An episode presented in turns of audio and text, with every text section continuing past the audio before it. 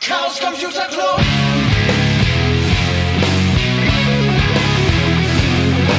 If you want things to get better, you're gonna have to stand for something. Herzlich willkommen zur dritten Folge der Sibyllinischen Neuigkeiten. Mit mir hier im Studio der Christian Hallo, hallo. und der Merlin. Oh. Äh, ja, wie ihr schon gehört habt, die erste Neuigkeit, die wir zu verkünden haben, Christian, möchtest du das vielleicht äh, tun? Gerne. Unser Intro. Der liebe Marc hat uns ein Intro gebaut. Ähm, ich hoffe, das gefällt allen, die diesen Podcast hören. Und äh, Kommentare natürlich gerne einfach mit der Kommentarfunktion in unserem Blog ähm, auf der Webseite hinterlassen. Ja. So, dann äh, gehen wir, steigen wir direkt ein. Also, was gibt's Neues im äh, Chaos Computer Club Essen? Wir haben eine Aufräumaktion gestartet, quasi mit ähm, besser werdendem Wetter den Frühjahrsputz eingeleitet.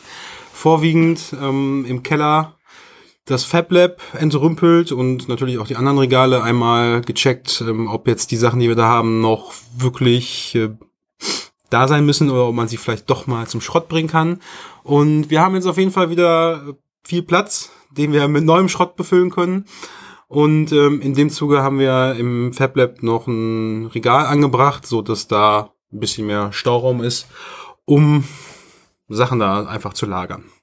Ansonsten haben wir den einen 3D-Drucker, als äh, den wir geliehen bekommen hatten. Der ist jetzt weiter verliehen worden Richtung Recklinghausen. Ich hoffe, dass die Leute dort demnächst viel Spaß mit 3D-Druck haben. Und ja, hoffentlich haben auch wieder unsere Leute hier Spaß mit Gerümpel in Regale stellen. Ja, genau. Hat ja schon angefangen. Wir haben ja den 3D-Drucker von einem Mitglied. Der parkt den jetzt auch hier, so zur allgemeinen Verwendung.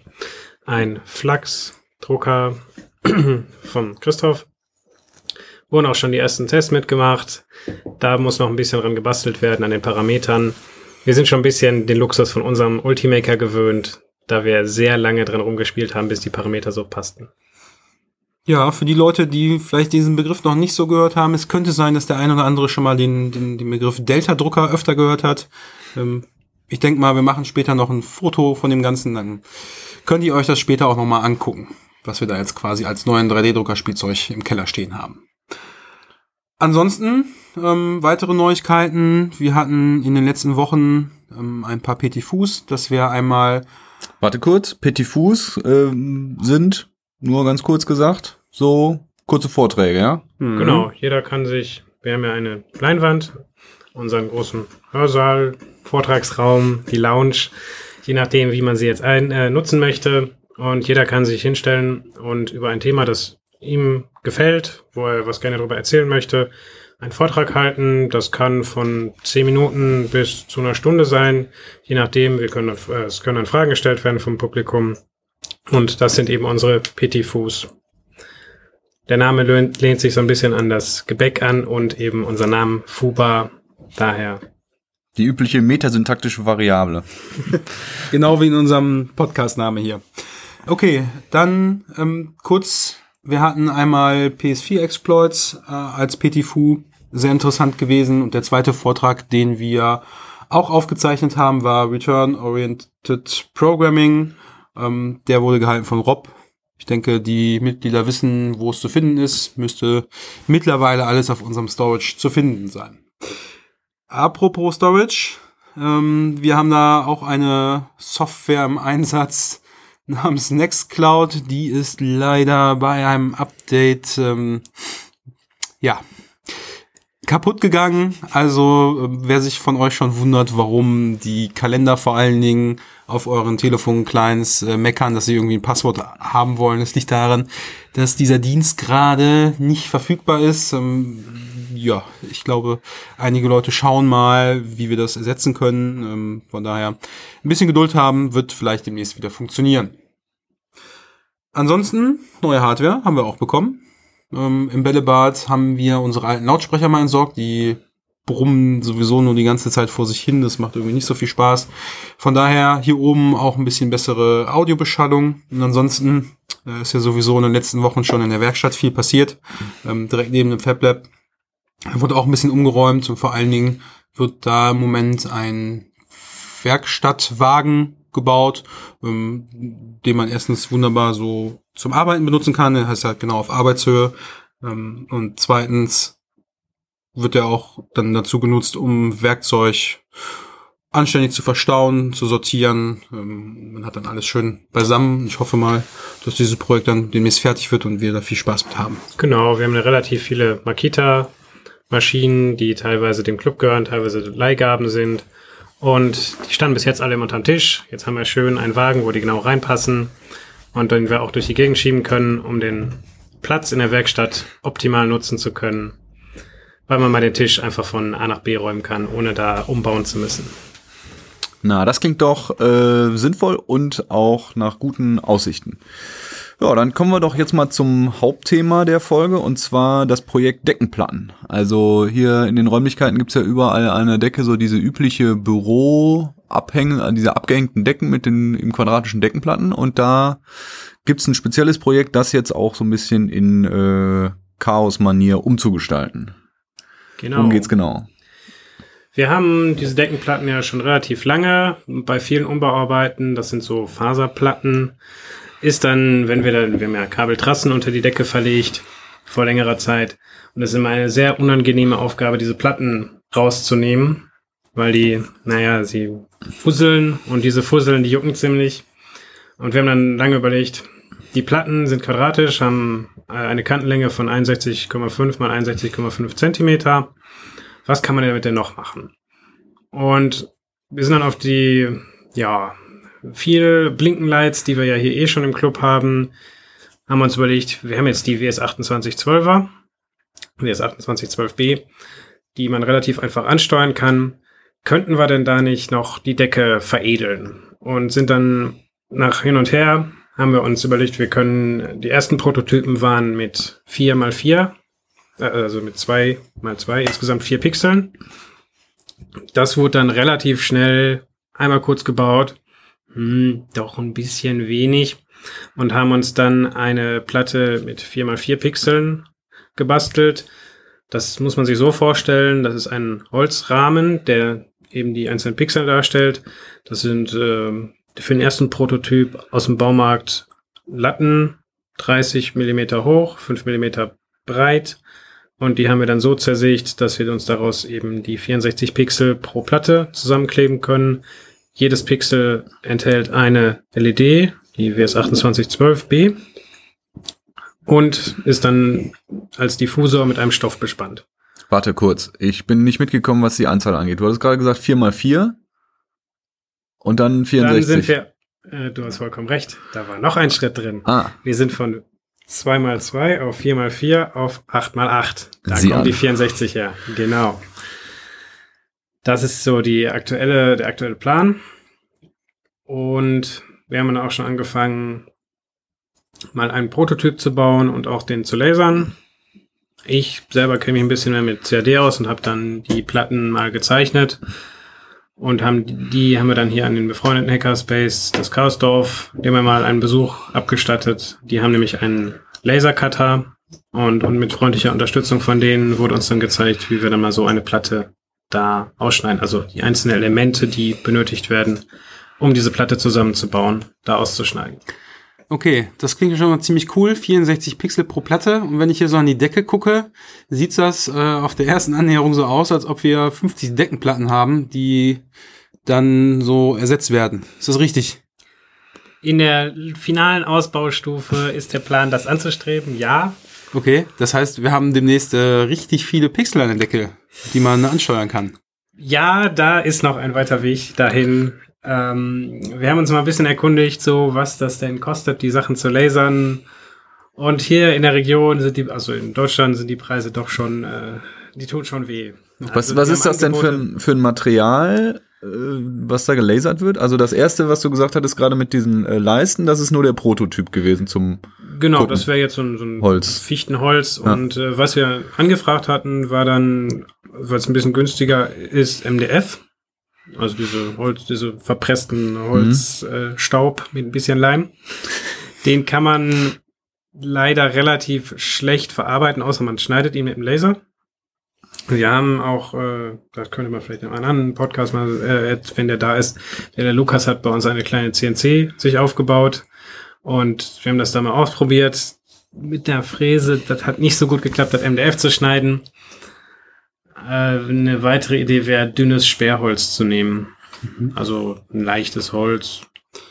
Okay, und wenn ich jetzt so an die WS2812B denke, Das wiederum sind Mikroprozessoren, ja? Das sind ja, LEDs. das sind nicht Mikroprozessoren, sondern Ah. das sind die Leuchtdioden, die man dann quasi pro Pixel ansteuern kann. ah.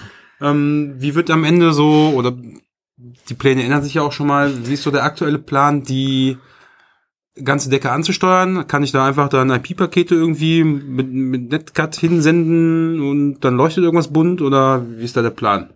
Ja, also ganz falsch ist der Einwand nicht. Die äh, WS2812Bs sind auch Mikroprozessoren. Das ist eine LED mit einem integrierten Aha. Chip.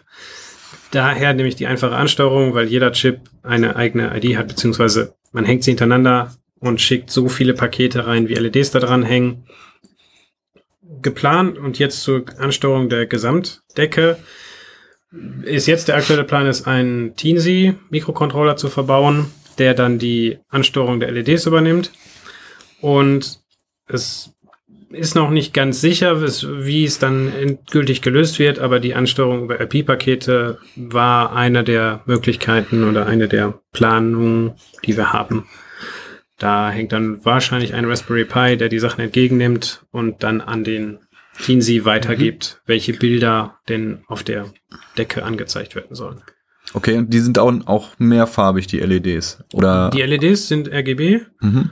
beziehungsweise wir haben jetzt in dem, dem letzten Schritt sogar nochmal, sind wir auf äh, SK68 LEDs umgeschwenkt.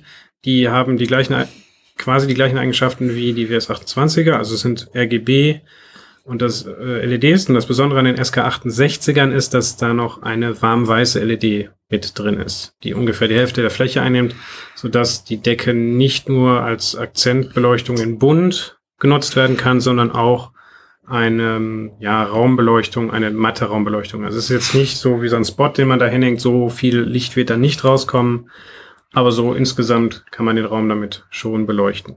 Vor allen Dingen, wenn man sich vorstellt, dass da 64 davon auf jeder Platte sind und dann 50 Platten, dann, dann müsste das ja schon, könnte Da das ja geht hell schon werden. einiges auch an, wenn man sich dann an die, die Ströme anguckt, da geht schon einiges rein. Die Damit- Gesamtleistung der Decke, wenn alle Kanäle auf volle Helligkeit wären, würde ungefähr 2 kW betragen. Das ist schon eine Ansage, ja. Super, damit hätten wir dann auch das ominöse Putzlicht äh, implementiert. Super, das klingt doch schon mal ziemlich cool. Ähm, ich meine, mich zu erinnern, dass jetzt irgendwie vier oder acht äh, Prototypen geplant sind. Und wenn ich mir vorstelle, dass wir hinterher 50 davon brauchen, das klingt so, als ob demnächst nochmal die Lötstraße äh, aufgesetzt werden muss. Gehe ich da richtig von aus, dass dann am besten hinterher, wenn die Prototypen funktionieren, wir uns hier mal ein Wochenende einschließen und ähm, die ganzen Sachen zusammenlöten. Ja, Ob da mal ein Wochenende so ausreicht. Aber grundsätzlich ja, es ist noch viel Handarbeit, auch das, die LEDs zusammenzulöten. Die müssen ja schließlich alle mit Strom und Daten versorgt werden. Und da sind gewisse, also da sind Abstände von 60 Millimeter zwischen jeder LED. Gut, man kann die Kabel vorschneiden, weil sie überall gleich sind. Aber diese Leitungsstücke müssen natürlich noch zwischen die LEDs verbunden werden. Okay, dann, Also drei Lötpunkte pro LED, sechs Lötpunkte pro LED. ja, dann würde ich sagen, äh, ist genau hier diese Stelle dann als Informationsquelle unter anderem, wenn es losgeht mit der mit dem Lötwochenende oder der, der Lötwoche am besten. Die Lötwoche. Das ist ein bisschen wie die Kehrwoche dann, ja? Gut, danke Merlin für den Bericht für die Deckenplatten. Warte, warte. Ich bin noch nicht, noch ich, nicht ich bin fertig. noch nicht zufrieden, weil Oh. mich interessiert natürlich jetzt noch, was ist denn mit den Spots, die im Moment da sind, die kommen dann weg, oder was? Die Ähm, braucht man dann nicht mehr. Die neuen LED-Spots, die an den Rändern sind, die würden tatsächlich noch hier bleiben. Die haben wir extra deswegen so weit außen platziert. Die alten Halogen-Spots, die noch an den Deckenplatten sind, die würden natürlich nicht ersetzt werden. Und vielleicht auch noch, falls jemand äh, einen kennt, der das günstiger lasern könnte oder der eine ja, Andere der uns ein Idee besseres. Angebot Ja. oder eine gute Idee, wo wir das, wie wir das äh, machen können, so eine größere Fertigung. Da sind wir noch nicht so versiert drin. Gerne auch in den Kommentaren mal anschreiben. Warte, was muss man denn da machen? Man muss im Prinzip nur, nur Löcher reinbohren oder? Äh, nee, das sind also die, die MDF-Platten, aus denen würden Leisten rausgeschnitten, die eine gewisse Form haben. Also die Form kann ich in DWG, ST, äh, SVG oder vielen Formaten bereitstellen. Das kriegen wir schon hin mit dem Konvertieren. Aber es ist, ähm, also ein Linienzug muss aus dieser Platte geschnitten werden. Okay. Hm. Und dann hatte ich noch mal, ich habe so im, im Ohr, dass es noch weitere Ideen gab, nicht nur Licht, sondern auch Audio äh, da irgendwie rausfallen zu lassen aus den Deckenplatten oder habe ich da was falsch im Kopf? Ähm, Ganz naja, nicht. wir haben äh, ein paar Lautsprecher, die wahrscheinlich auch mal in so eine Deckenplatte eingebaut werden. Allerdings äh, ist das Projekt, glaube ich, schon ein bisschen geheim noch. Da müssen wir in einer nächsten Folge drüber berichten, Aha. wenn da quasi so der erste Prototyp auch mal im Einsatz ist. Na gut. Dann ähm, sind wir gespannt und äh, ja, hoffen, dass das äh, was Hübsches gibt. Gut, nächstes Thema.